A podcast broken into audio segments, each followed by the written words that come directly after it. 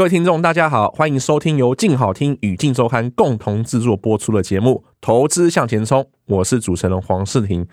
今年二零二三年到底是不是一个买房的好时机啊？其实呢，我们可以从很多数据上面看到，房价在二零二二年上半年飙出了历史新高后，下半年的这个量能哈，好像有点熄火。加上最近闹得轰轰烈烈的这个平均地权条例哈，已经正式上路了，让这个冷清的买气更是雪上加霜。所以今年房市怎么走？有没有买房甜蜜点？我们请资深地产记者马婉珍来到现场跟我们谈谈。婉珍好，嗨，诗婷好，大家好，我是婉珍。好，婉珍一开始啊，我就想请问一下，嗯、最近这个刚上路的平均地权条例啊，对，到底是什么？怎么大家都这么关注呢？其实这个平均地权条例啊，大家都说这个真的是打炒房的五大重拳，就是跟投资客有聊到，他们都认为说这个真的是一记重拳这样。是那因为它里面的法令其实看得出来，它就是对这个预售市场有做一些调节，包含限制换约转售的部分。预售屋限制换约，对。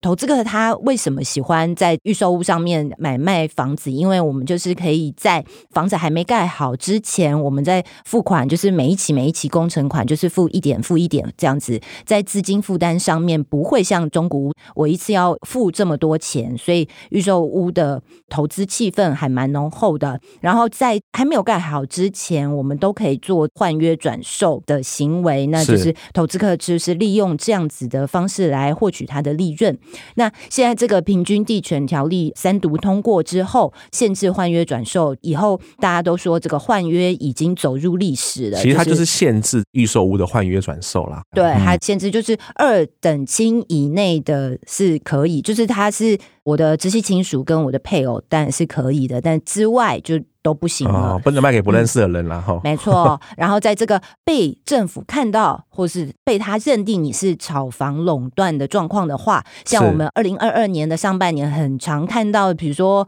在新竹啦、中南部啊，很多人就是去预售案开卖之前去搭帐篷啊，去这边排队啊、排长龙这一类的话，以后这样子的现象可能也都看不到了，因为被政府抓到的话，他就会认定你是炒房垄断，最高最高。是罚你五千万元，五千万，哦，对，这就是包含了建商自己跟我购物人，我都要去负担这笔罚款。那政府也会去限制时间，你如果限时不改善的话，还是可以连续罚这样子。所以这个炒房垄断这一部分，就是被大家会有点就是很焦虑、很紧张，因为针对预售屋了。对，那你怎么去认定我排队是？真的是炒房，还是我真的很想买这个房子，也被大家所焦虑。就了解，对，嗯。那其实啊，我们知道这个预售屋后，在今年上来说，政府已经出拳去做一个打压的动作了。那我们回到这个主题哈，那等于说今年这个房市哈会有一些变化喽，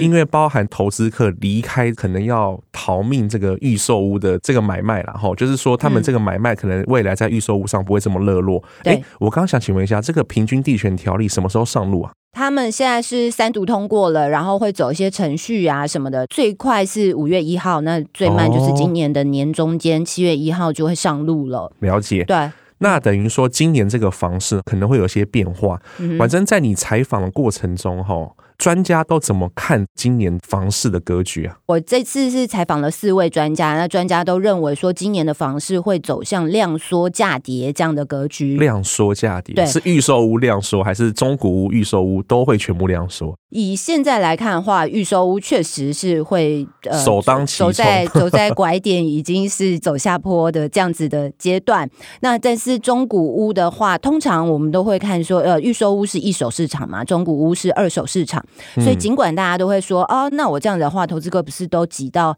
中古屋去找好的物件来获取好的利润吗？但是，因为通常我们房地产就是一手市场，如果有一些变化的话，那这个中古屋的二手市场也不会跟它有太极端的表现，所以通常会跟着一手的预售市场，至少这个涨势会稍微走缓。了解，所以说我们会有几个转变哈，像刚刚婉珍兄有提到说交易量这个量缩出现拐点，就等于说今年哈交易量不会像去年的这么的热络嘛。对，那如果出现拐点的话，有没有哪些区域啊，可能在成交啊或者是买卖上会出现比较大的明显的变化？嗯哼，今年的话就是被打的主角是预售市场，所以从这个房价来看的话，真的是中南部在这两三年，在这个预售市场上面，房价是炒的真的是蛮高的，尤其是台积电的效应，大家就会说台积电对，从竹科要往南科去设厂了，包含高雄的桥头中油的旧厂的那个地方，嗯、台积电也要去那边设厂等等的，所以很多的资金都往。台积电效应的这样子的从化区去前进，所以中南部确实当激情不在的时候，因为之前也有台积电有宣布说高雄的桥头这边的设厂会暂缓等等的，所以政策跟资金都开始往外流出之后，都开始撤退之后，中南部会是我们说的重灾区。哦，就是说这个房价会出现松动然后对，特别是这个高雄刚刚说台积电这个桥头这一区哈，对，没错。那像我有采访那个戴德梁行董事总经理严炳立，他就有说，就是其实房地产就像一个同心圆，就五元的这个同心圆，他认为是在政策稳定之下，房地产才会缓缓的缓升。他是从最外圈，就是第一圈呢是政治，再来是政策，再来是经济，再来是市场，再来是价格。所以当我们这个政策啊，就是其实他的意思就是说平均地权条例啦，就是我们这个第一圈。第二圈的这个政策，它一直在往内挤压的时候，那那个最中间的市场跟这个买气，它势必就会被受到压迫。哦，嗯哼。那接下来哈，就是我们可以知道，这个投资客哈可能会对于这个预售屋，不知道会不会有个抛售潮。哦，反正在这个条例上路之后啊，大家应该会在这个上路前，嗯，如果有价差的话，应该就会先卖出这个预售屋嘛。吼，对。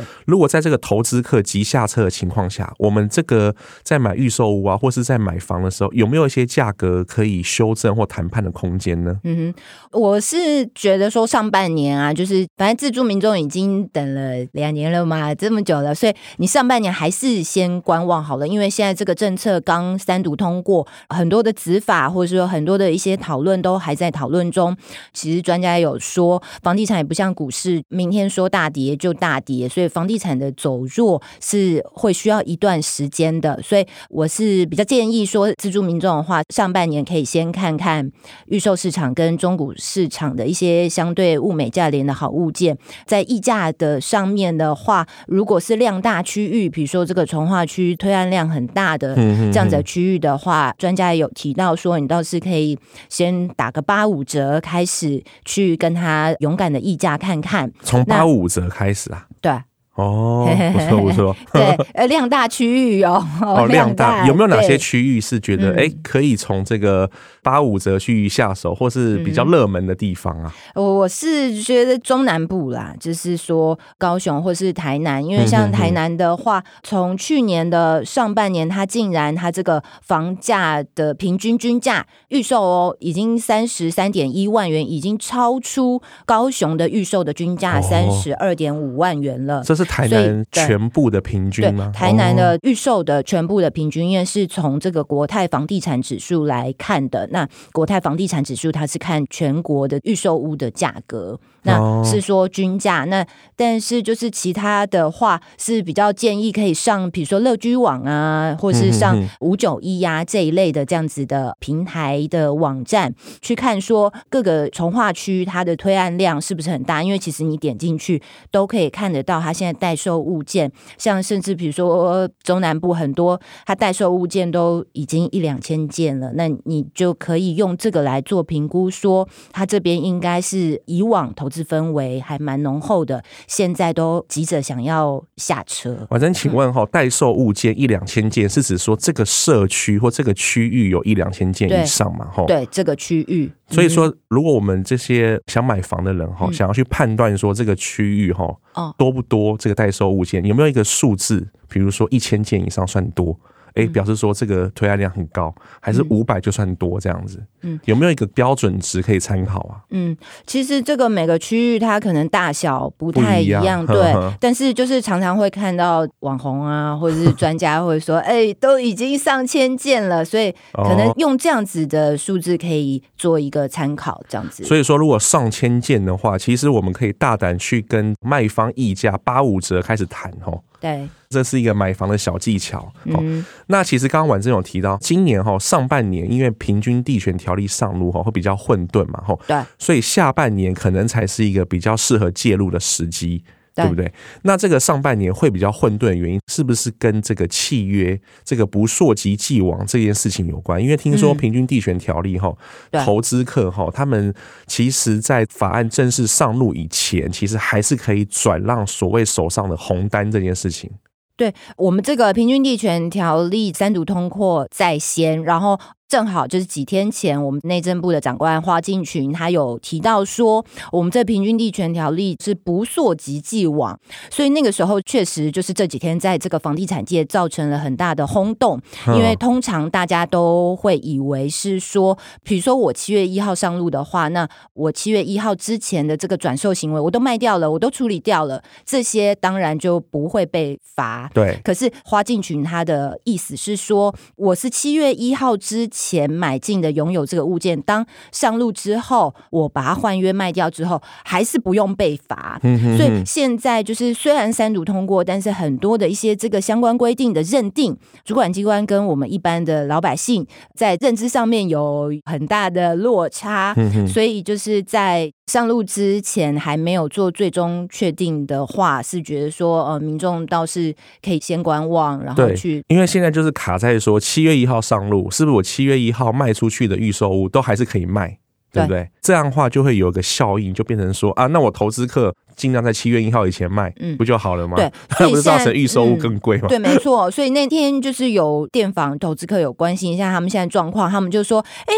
这到底是什么样的一个规定？那这样子是掀起抢购潮哦，不是赔售潮，啊、因为他们都有一些朋友都说，现在转售已经不用去讲说赚钱了，我就可能平转，甚至我赔售五趴到十趴都没关系，我手上这些烫手山芋，我赶快给它卖掉。嗯、但是当花进群他讲出这个不溯及既往这样子他的认知之后，那。整个这个房地产界又有另外的认知了，对，就说那不就抢购潮了吗？对，因为，因为我在上路前把它转手卖掉就好了，那我现在赶快买啊，还有空间，赶快先买嘛。对，那但是他认定的是说我上路前我拥有这个物件，那我上路后卖掉的话。我还是可以 OK 耶，对，以这个花进群他的认知是这样是 OK 的。我懂了，我只要在七月一号以前买进预售屋，对，我只要任何时间卖都还是可以卖的，都还是可以转。因为我在上路前拥有它，这样子，对。像那一天消基会或者是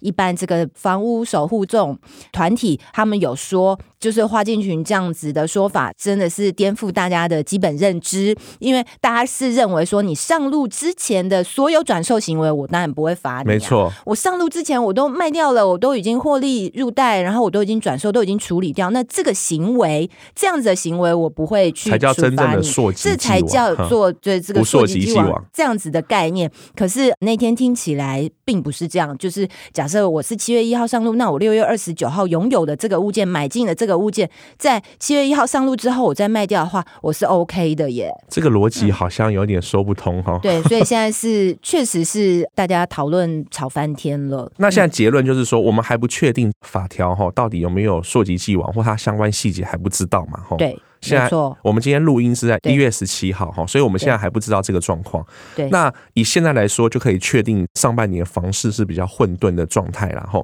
对，那在这个环境下，如果我们回到我们想要自住买房哈，以台北来说哈，这个房价下半年或今年会有什么影响吗？还是说，嗯，如果以台北的，因为台北的人买房还是比较多哈，台北的买气会受到影响吗？还是说还好？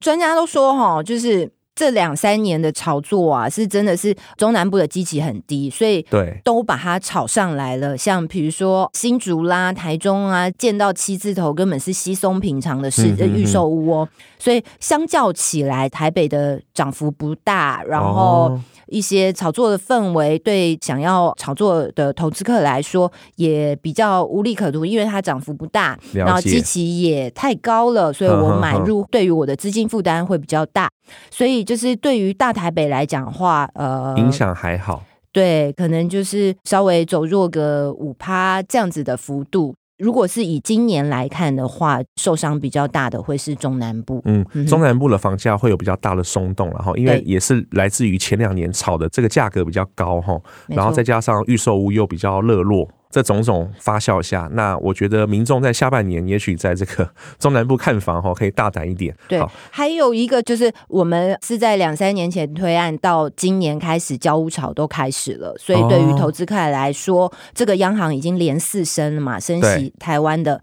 央行已经连四升，所以对于投资客来讲。我要交屋的时候，我就必须要准备一大笔钱出来，然后马上要开始扛房贷了。所以，对于中南部的交屋潮涌现，为什么会比较走弱的关系是这样子？了解。那最后请教婉珍吼，在这个中南部吼，你有没有哪些区域吼，或哪些地段是你觉得哎？可能还不错，最后给我们一些想买房的民众做一些参考。其实大家也都在讲，就是我们通常跌的时候，蛋白区先跌；涨的时候，蛋黄区先涨。比如说高雄的话，像这个美术馆特区啊，这些都是很市中心的地方，或者说左营高铁这附近啊，或是高大特区，就是比较市中心的地方，它还是会有它的买气存在。所以就是像民众的话，他就是可以从这个市中心为主哦，对，因为跌的时候是蛋白区先跌的话，那它一定是继续走下坡啊。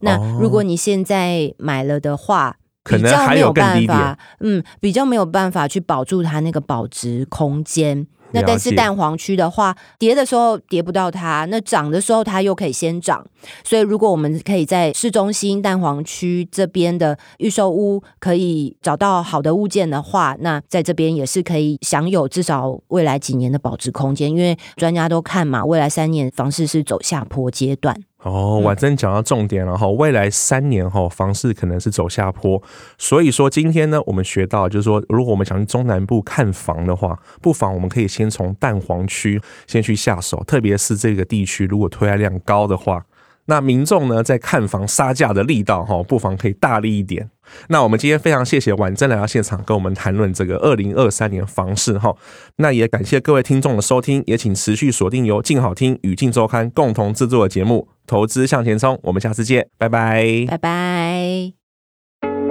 想听爱听，就在静好听。